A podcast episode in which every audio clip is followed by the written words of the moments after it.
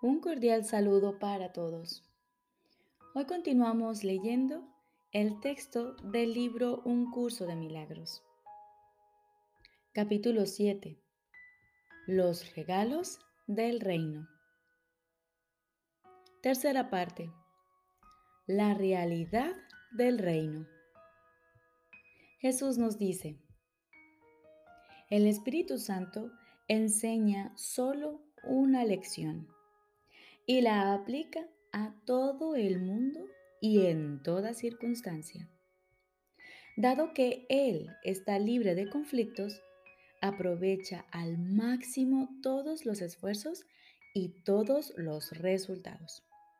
Al enseñarte el poder del reino de Dios, el Espíritu Santo te enseña que todo poder te pertenece.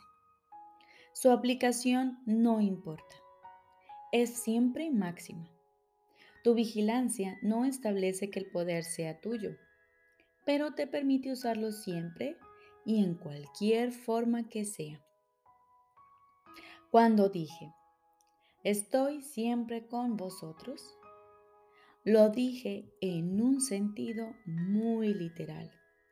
Jamás me aparto de nadie en ninguna situación. Y puesto que estoy siempre contigo, tú eres el camino, la verdad y la vida.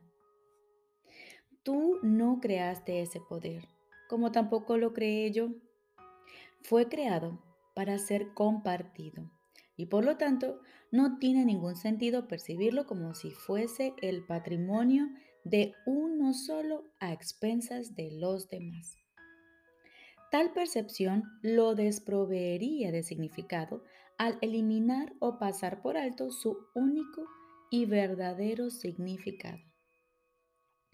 El significado de Dios espera en el reino porque allí es donde Él lo ubicó. No espera en el tiempo simplemente descansa en el reino porque allí es donde le corresponde estar, al igual que a ti. ¿Cómo ibas a percibirte a ti mismo como si no formases parte del significado de Dios cuando tú mismo eres ese significado? Solo si te consideras irreal, puedes percibirte a ti mismo como separado de tu significado. Por esto es por lo que el ego es de mente. Te enseña que no eres lo que eres. Esto es tan contradictorio que es claramente imposible. Es, por lo tanto, una lección que no puedes aprender realmente y que por consiguiente no puedes realmente enseñar. Mas siempre estás enseñando. Tienes entonces que estar enseñando otra cosa, a pesar de que el ego no sabe lo que es. El ego pues está siendo deshecho continuamente y sospecha de tus motivos. Tu mente no puede estar unificada cuando le es fiel al ego, porque la mente no le pertenece a él. Sin embargo, lo que para el ego es traición, para la paz es lealtad. El enemigo, entre comillas, del ego es, por lo tanto, tu amigo. Dije anteriormente que el amigo, que el amigo del ego no forma parte de ti porque el ego se percibe a sí mismo en estado de guerra y por ende necesitado de aliados.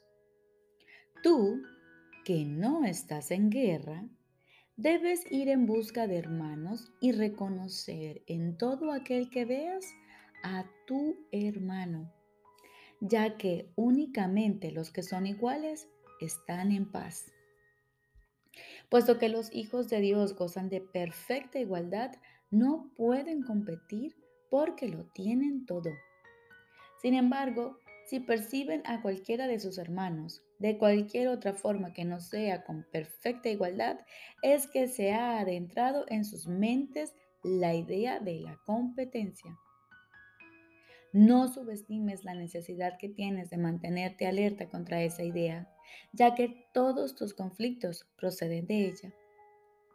Dicha idea es la creencia de que es posible tener intereses conflictivos y significa, por lo tanto, que has aceptado que lo imposible es verdad.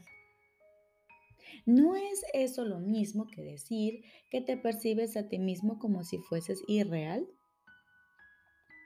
Estar en el reino quiere decir que pones toda tu atención en él. Mientras sigas creyendo que puedes prestar atención a lo que no es cierto, estarás eligiendo aceptar el conflicto. Mas, ¿es esto realmente una elección? Parece serlo, pero las apariencias y la realidad no pueden ser lo mismo. Tú, que eres el reino, no tienes nada que ver con las apariencias. La realidad es tuya porque tú eres la realidad. De esta manera es como en última instancia tener y ser se reconcilian en tu mente, no en el reino. El altar que se encuentra allí es la única realidad. El altar es perfectamente inequívoco en el pensamiento porque es un reflejo del pensamiento perfecto. Tu mente recta ve únicamente hermanos porque ve únicamente en su propia luz.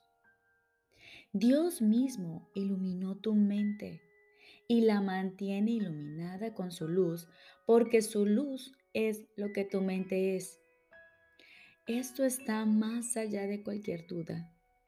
Y cuando lo pones en duda, se te da una respuesta. La respuesta simplemente cancela la pregunta al establecer el hecho de que poner en duda la realidad no tiene sentido. De ahí que el Espíritu Santo nunca ponga nada en duda. Su única función es eliminar lo cuestionable y por ende conducir a la certeza. Los que tienen certeza gozan de perfecta calma porque no tienen dudas. No cuestionan nada porque en sus mentes no entra nada que sea cuestionable. Esto los mantiene en un estado de perfecta serenidad, ya que al saber lo que son, eso es lo que comparten.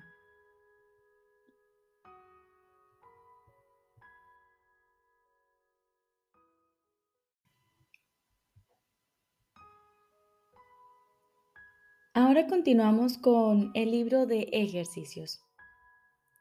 Lección número 48. No hay nada que temer. No hay nada que temer. La idea de hoy afirma simplemente un hecho.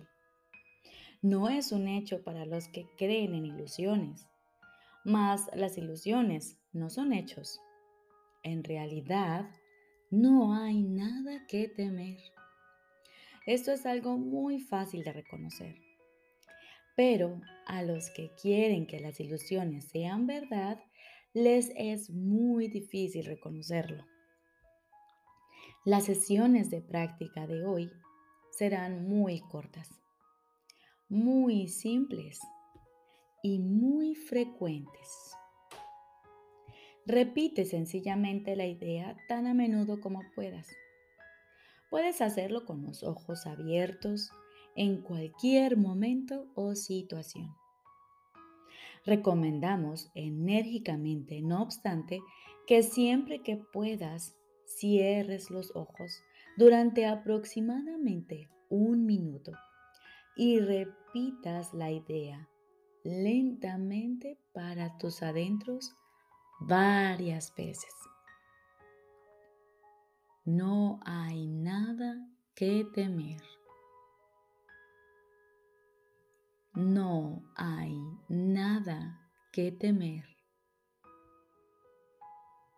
Es especialmente importante también que las uses de inmediato si observas que algo perturba tu paz mental. La presencia del miedo es señal inequívoca de que estás confiando en tu propia fortaleza. La conciencia de que no hay nada que temer indica que en algún lugar de tu mente, aunque no necesariamente en un lugar que puedas reconocer, has recordado a Dios y has dejado que su fortaleza ocupe el lugar de tu debilidad. En el instante en que estés dispuesto a hacer eso, ciertamente no habrá nada que temer. Recordemos. Lección número 48. No hay nada que temer. Hoy se nos pide repetir esta idea tan a menudo como podamos, tan frecuente como podamos en el transcurso del día, con los ojos abiertos o cerrados. Te deseo un feliz y maravilloso día.